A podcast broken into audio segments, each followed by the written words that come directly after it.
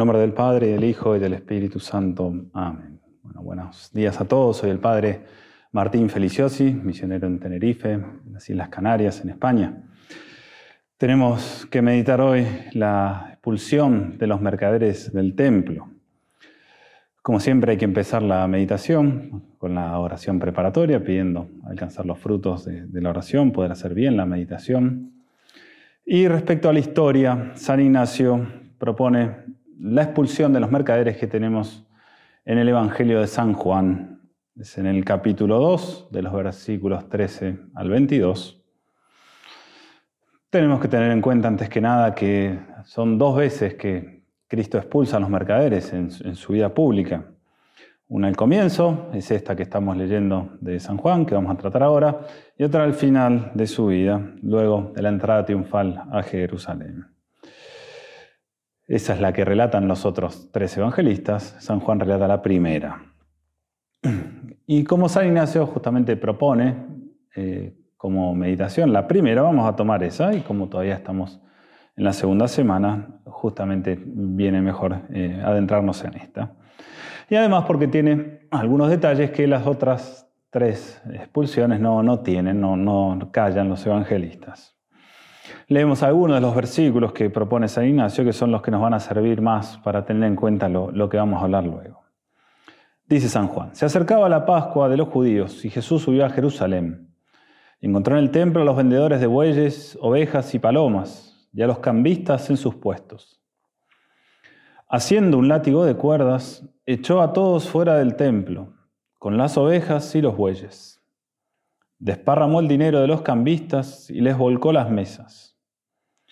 Y dijo a los que vendían palomas, quitad esto de aquí, no hagáis de la casa de mi padre una casa de mercado. Sus discípulos se acordaron de que estaba escrito, el cero por tu casa me devorará. La historia sigue un poco más, está ese diálogo que tiene nuestro Señor con, los judíos, pero hasta aquí nos puede servir ya para, para meditar. Para la composición del lugar tenemos que tener en cuenta lo que era el templo de Jerusalén. Como siempre, no olvidarse que la composición es simplemente una preparación a la meditación, no pasarnos toda la, meditación imaginando lo, bello del templo. Nos tiene que ayudar a rezar y no distraernos justamente esta composición. Podría ser muy útil si uno quiere, antes de ponerse a rezar, de buscar en Internet. Hay muchísimas eh, reproducciones del templo, digitales, maquetas, como para darnos una idea, hay que buscarlo como el templo de Herodes, justamente el templo de, los judíos en la época de Cristo. Pero siempre en su justa medida, tampoco pasarnos media hora viendo eh, dibujitos, maquetas del, del templo. Para darnos una idea, el templo de Jerusalén ciertamente era esplendoroso, ocupaba una parte importante de la ciudad, una de las partes más altas incluso de la ciudad donde hay hoy día en Jerusalén dos mezquitas. Allí todo eso era la explanada del templo, de unos 500 metros de largo por 300 de ancho, bastante grande. Y la parte central del templo, donde estaba el santo de los santos, el santo donde se realizaban los sacrificios, se calcula que era de unos, de unos 140 metros de largo por 65 de ancho, una altura máxima de 45 metros. Bastante grandecito el templo.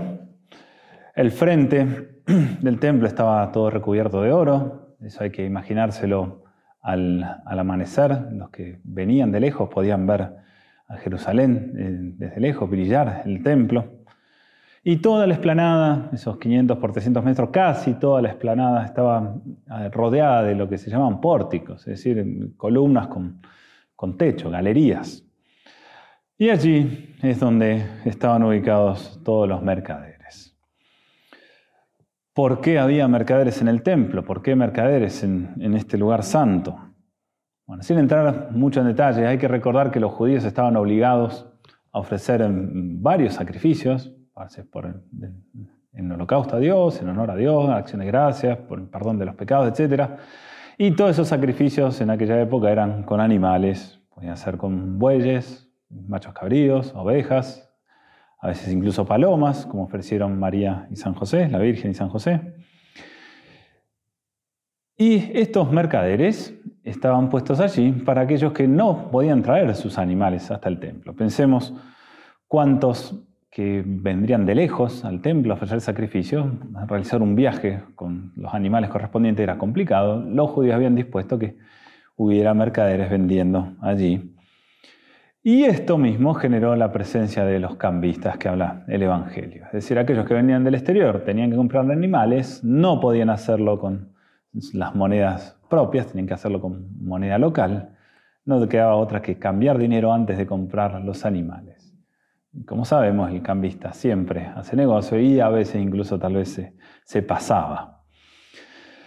Bueno, entonces podemos imaginarnos por un lado toda la, belleza, el esplendor del templo, eh, su, majestad, y a la vez mirar cómo dentro de eso está metido todo este, este mercado, todos los animales, los cambistas, todo el alboroto que se supone, las personas, los gritos, los animales, etc. Cómo eso dificultaría mucho el, espíritu de, oración dentro del templo. Imaginemos, tal vez alguno haya tenido la gracia de ir a San Pedro o a Fátima, las, las esplanadas que tenemos, tanto en Fátima como, como, en Plaza de San Pedro. Imaginemos de pronto si eso si estuviera lleno de, vendedores de animales, como si fuera un, mercado agricultor. Ciertamente sería, otro el ambiente. Mm, por ejemplo, nos pasaba aquí en Tenerife, que tenemos un monasterio. En una época andaba suelto un gallo que tenía la fabulosa idea de ponerse a cantar justo cuando uno estaba predicando. La misa en la mañana, el gallo se acercaba, se ponía en la puerta de la iglesia, se ponía a cantarle al sol. Si molesta tanto a veces un gallo, un animal, imaginemos cuánto más podría molestar todo eso en el templo. Bueno, toda esa situación, esto es la composición del lugar, todo eso se encuentra nuestro Señor en el templo. Imaginemos Cristo entrando al templo, viendo todo esto. Y ahí es que deciden purificar el templo. Y el último preámbulo, antes de pasar a, los puntos, es el fruto que vamos a pedir en esta meditación, que es el mismo de toda la segunda semana. ¿sí? Conocimiento interno de Cristo para conocerlo mejor y amarlo más y seguirlo. Y vamos para los puntos a ver los tres que propone San Ignacio, están todos estos al final del libro del ejercicio, de los libros del libro de los ejercicios. Dice el primer punto, dice, echó todos los que vendían fuera del templo con un azote hecho de cuerdas. El segundo derrocó las mesas y dineros de los banqueros ricos que estaban en el templo. Y tercero, a los pobres que vendían palomas, mansamente dijo, Quitad estas cosas de aquí y no queráis hacer de mi casa casa de mercadería. Bueno, pienso que puede servirnos para meditar eh, este, este episodio de la vida de Cristo, algo que se encuentra sobre todo presente en el primer y en el tercer punto de los que acabamos de mencionar. Y es que allí se ve el dominio perfecto que Cristo tenía sobre sus pasiones o afectos. Y esto a la vez es algo que uno podría eh, aprovechar también pedirlo como fruto de la meditación. Y viendo el dominio que tenía Cristo, uno podría pedir como fruto de la meditación, pedir conocimiento interno de Cristo, de cómo dominaba sus pasiones y cómo yo también tengo que imitarlo y seguirlo en ello. Y cómo usar esas pasiones para mayor gloria de Dios. Primero, ¿qué son las pasiones o afectos? Tal vez la mayoría, algunos ya lo sabe, pero nunca está de más recordarlo. Las pasiones o afectos son movimientos que nacen de lo que se conoce como el apetito sensible de nuestra, de nuestra alma. ¿Qué es esto del apetito sensible? No, no es solamente el hambre. Es algo que compartimos con los animales por el hecho de tener un cuerpo, un cuerpo animado, y es el deseo que surge a partir de un conocimiento sensible sin necesidad de que entre por medio en la parte superior del alma. Por ejemplo, con solo ver, oler una comida sabrosa, se despierta el apetito sensible. También con solo el hecho de imaginarla se pueden despertar las pasiones. Cuando aparece algo peligroso, se despierta la pasión de la fuga. Uno de los ejemplos más clásicos es el de la oveja que ve venir el lobo. La oveja no razona, no dice, uy, ahí viene el lobo, me va a comer. La oveja ve algo negro, peludo, que se acerca corriendo y lo percibe eso como un peligro, se le despierta la pasión de la fuga y huye. justamente para evitar el mal de terminar siendo la, cena del lobo. Bueno, esto como dijimos que lo tienen los animales, lo, también lo tenemos nosotros por ser corpóreos. Y parte importante de nuestra búsqueda de la santidad es buscar el dominio de las pasiones. El ejercicio de las virtudes, cuando a veces uno insiste, bueno, hay que practicar la virtud, crecer en las virtudes, muchas veces es apuntando a que uno pueda dominar sus pasiones y para que las pasiones no nos dominen. Y además tenemos que tener en cuenta que las pasiones, los afectos, no son ni buenas ni malas. En nuestro caso, el ser humano, donde hay moralidad en los actos, donde los actos pueden ser buenos o malos, las pasiones van a depender si son buenas o malas según el acto que uno esté queriendo realizar. Si yo estoy queriendo hacer algo bueno y estoy haciendo algo bueno, y a eso le sumo la, pasión que le corresponde, eso será un acto bueno. En cambio, si yo lo que hago es malo, la pasión que podría haber sido buena, en otro caso, en esa situación sería mala. Esto es importante porque la práctica de las virtudes no nos lleva a anular las pasiones. No tenemos que convertirnos en seres sin pasiones. Tenemos que convertirnos en personas que dominan sus pasiones. Un santo no es una persona sin pasiones, sin afectos, sin estos apetitos sensibles, sino es alguien que los ha dominado todo lo que pudo. Y nuestro Señor, siendo verdadero Dios y verdadero hombre, también tenía pasiones. Desde que Cristo es un caso único, al ser Dios, tiene perfectamente dominadas sus pasiones, en el alma de Cristo no surgía ninguna pasión salvo que Él lo quisiera, lo quisiera con toda su voluntad. Y las veces que la hace surgir, lo hace surgir siempre en la medida perfecta y en el tiempo oportuno. Entonces, a eso es lo que tenemos que apuntar con las prácticas de las virtudes. Son las pasiones perfectamente dominadas por la voluntad. Desde ya que es algo que uno nunca podría llegar al mismo nivel de, Jesucristo, es evidente, es Dios, no, no, no, podemos igualarnos en eso a Él, pero las prácticas de las virtudes nos acercan mucho y eso es lo que han hecho todos los santos en, su vida. Bueno, este dominio sobre las pasiones de Cristo, y que nos si puede servir como ejemplo, se ve perfectamente en esta expulsión de los mercaderes se ve bien claro cómo Cristo tenía dominio sobre sus pasiones y especialmente sobre una de las que es más fácil de, perdón, más fácil caer, dejarse llevar por ella y muy difícil de, de dominar, que es la pasión de la ira. Dice Santo Tomás de Aquino que la ira, la cólera surge ante el perjuicio causado por otro, percibido como injusto por aquel que se irrita. Y lo que busca la pasión es causar daño al que produjo ese perjuicio, buscando con ello una justa retribución. Es decir, la ira surge ante algo que se percibe como un perjuicio a uno mismo, y la ira, el objeto, lo que busca la ira, es de alguna manera la justicia. Aquel que me ha hecho este daño, bueno, buscar alguna compensación. Eso es lo que tantas veces nos sucede cuando nos hacen algún mal, de la manera que sea. Lo primero que uno grita es que quiere justicia, que alguien me haga justicia por esto que me han hecho.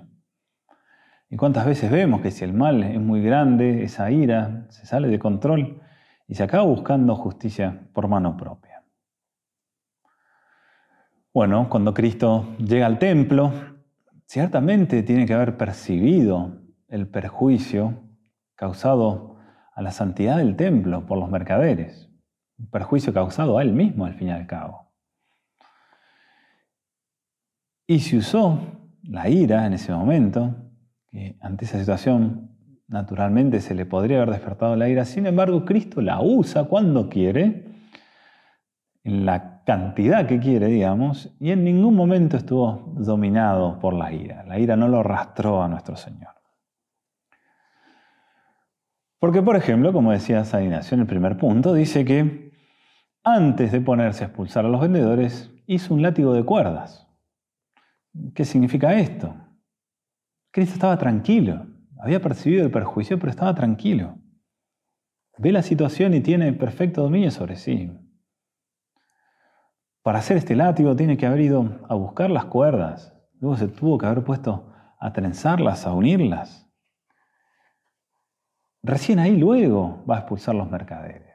Una persona que ya ha perdido el dominio, que ya se ha dejado llevar por la ira, es imposible que se ponga a hacer algo con las manos, con el efecto que, produce la, ira. Entonces, Cristo tiene perfecto dominio de la ira al, viendo percibido este perjuicio, pero llegado el momento, la hace brotar, hace despertar la ira. Una vez que está todo preparado, hizo despertar esta pasión. Y como dijimos, las pasiones no son buenas ni malas. Y siendo que Cristo es verdadero Dios y que nunca hizo nada malo, Cristo no hay pecado, siendo esta expulsión de los mercaderes algo bueno, esa ira en ese momento y en la medida que lo usó Cristo era una ira buena. Cuesta a veces imaginarse así a Cristo, inflamado por la ira, pero seguramente hemos visto a alguien encendido por la ira, lo hemos visto tal vez en nosotros, cómo se vuelve irreconocible la persona, cambia el rostro, se ve el fuego de la ira en los ojos. A veces parece que la persona ha sacado fuerzas de, donde no se sabe que, tenía. Bueno, si a veces la ira resulta tan impresionante en una persona, el efecto que produce, imaginemos por un momento la, ira de, de, Cristo, la ira de una persona divina, y en la medida que Él la quería usar. Bueno, nuestro Señor usa entonces esta pasión para expulsar a los mercaderes, y todo para que esta obra sea más perfecta, más humanamente perfecta. Podríamos, imaginando un poco, Cristo podría haberlo hecho sin mover ninguna de sus pasiones, pero no hubiera sido una obra humana, una humanamente perfecta. Quiso usar la pasión porque es verdadero Dios y verdadero hombre. Y siempre, como dijimos, no olvidarlo teniendo perfecto dominio sobre ella. Cristo no se deja llevar por la pasión. Y se ve también este dominio en el tercer punto, Dice San Ignacio que a los vendedores de palomas, Cristo no los corre con el látigo, sino mansamente les pide que se vayan. ¿Por qué Cristo hace esta diferencia con los vendedores de palomas? Bueno, hay que recordar que, según el Antiguo Testamento, las palomas eran la ofrenda de los pobres. Los que no podían ofrecer un buey, una, una oveja, tenían que ofrecer palomas. Y si era la ofrenda de los pobres, muy probablemente los mismos vendedores de palomas eran también pobres. Es decir, estaban allí en el templo no tanto por eh, avidez de fortuna, por querer enriquecerse, sino porque tal vez no les quedaba otra. Era lo único que podían hacer para comer, tal vez para alimentar a su familia. Cristo conocía muy bien esa necesidad, tal vez que tendrían los vendedores de palomas, y que por tanto la culpa de ellos era, era menor. El resto de los mercaderes que vendían animales más grandes, sobre todo los cambistas, pensemos, era el gran negocio en Jerusalén, sobre todo para la Pascua. Los vendedores de palomas estaban simplemente aprovechando la ocasión. Por eso es que a ellos simplemente les pide que se vayan. Y los vendedores le obedecen. Entonces vemos como así Cristo es una ira muy grande, aparentemente, para expulsar a los mercaderes. Sin embargo, puede aplacar esa ira, dominarla perfectamente para luego decirle a los vendedores de palomas que se vayan, exponerles razones incluso, explicarles. No conviertan la casa de mi padre en, una casa de mercado. Una persona que está sin control de su ira no, no puede razonar. y Cristo sí, perfecto dominio que tenía sobre la idea. Bueno, podemos entonces meditar cómo vemos a nuestro Señor dominar perfectamente sus pasiones, cómo las usa para el bien cuando tiene que usarlas, y cómo generalmente eso no sucede con nosotros. Pensemos que al comienzo de los ejercicios, cuando uno pide la indiferencia y luego, diríamos, pasado el cuarto día de la segunda semana, cuando pedimos el tercer grado de humildad, todo eso apunta a que nuestras decisiones, nuestras obras no estén dominadas por las pasiones, que no nos afecten las pasiones al momento de obrar, al momento de tomar decisiones. Una persona que no tiene dominio sobre sus pasiones nunca podrá acertar, nunca va a ser el mayor bien posible. Si hace algo bueno, por ejemplo, pero sin dominio de las pasiones, tal vez será bueno, pero a medias. Y como las pasiones por lo general son, son las que despiertan las partes más bajas de nuestra naturaleza humana, siempre nos van a terminar arrastrando al pecado si uno no las domina. Podemos meditar entonces un poco cuántas veces dejamos de hacer el bien por faltarnos pasión, por no usar la pasión para movernos a realizar el bien. ¿Cuántas, tal, cuántas veces tal vez no nos hemos vencido a nosotros mismos por falta de audacia, de querer enfrentar algo grande, por falta de esperanza, por, por no querer, no, no ver el premio grande que nos espera, no esperarlo con pasión cuántas obras hechas por, por amor, por verdadera caridad, no han sido lo suficientemente buenas porque nos faltó pasión. A Dios ciertamente hay que amarlo con, lo más profundo de nuestra alma, con la voluntad, con amor de caridad, pero también tiene que haber pasión. Y a la vez, ¿cuántos de nuestros pecados tal vez han tenido su origen en las pasiones? Desde ya esto se nota más en los pecados, contra, los pecados de la carne, contra la castidad. Lo primero que tal vez se nos venga a la cabeza, pero tal vez hay que pensar que por miedo uno también pudo haber cometido algún pecado, una mentira que no dije, por miedo, por dejarme llevar por la pasión del miedo. O tal vez dejé de hacer el bien que podía haber hecho por desesperanza, por ver parecer que esto era imposible y uno desesperarse de hacer el bien. Bueno, todo eso es trabajo de cada uno. Mirar a Cristo, mirarse uno mismo, ver eh, cómo ha sido nuestra vida hasta ahora respecto a las pasiones. ¿Cuáles son las pasiones que más tengo desordenadas? ¿Cuál es tal vez la más urgente que ordenar? ¿Cuál tal vez tengo que usar más para hacer el bien? ¿Cuál tengo que dominar más? Y evidentemente aquí no podemos hablar de, todas las pasiones, sería hacer una conferencia, un tratado acerca de las pasiones. Pero si alguno quiere profundizar el tema, el padre Miguel Fuentes ha escrito mucho acerca de esto. Y hay un libro en particular que, que puede servir muy bien si alguno quiere profundizar, que se llama Educar los afectos. Puede buscar, está disponible en internet, se puede comprar el libro. Entonces meditar esto, no olvidarse que lo importante de la meditación son los coloquios, ese diálogo con, Dios, con Cristo, con la Virgen, pidiéndole que, nos ayude a, seguir a, nuestro Señor, a imitarlo en el dominio de sus pasiones. Tratar de apuntar siempre a los coloquios, siempre lo más importante, el, verdadero momento de la oración. todos los puntos de esto nos tienen que llevar a vivir mejor esos coloquios. Y como siempre, terminar Luego la meditación, con, como propone San Ignacio en toda la segunda semana, con una Ave María pidiéndole a la Virgen que nos alcance esa gracia de parte de Dios. Un ánima de Cristo, un alma de Cristo a nuestro Señor, pidiéndole a Él directamente, en este caso, que nos ayude a imitarlo en su dominio sobre las pasiones. Y también pidiéndole al final con un Padre Nuestro al Padre, que también nos, nos alcance, que nos dé Él esta gracia. Les deseo a todos entonces un muy buen ejercicio, ya queda cada vez menos, una muy buena Semana Santa, estamos también ya casi comenzando, que todo esto sea para mayor fruto, para mayor gloria a Dios y como siempre nos encomendamos a las oraciones de todos. Dios los bendiga.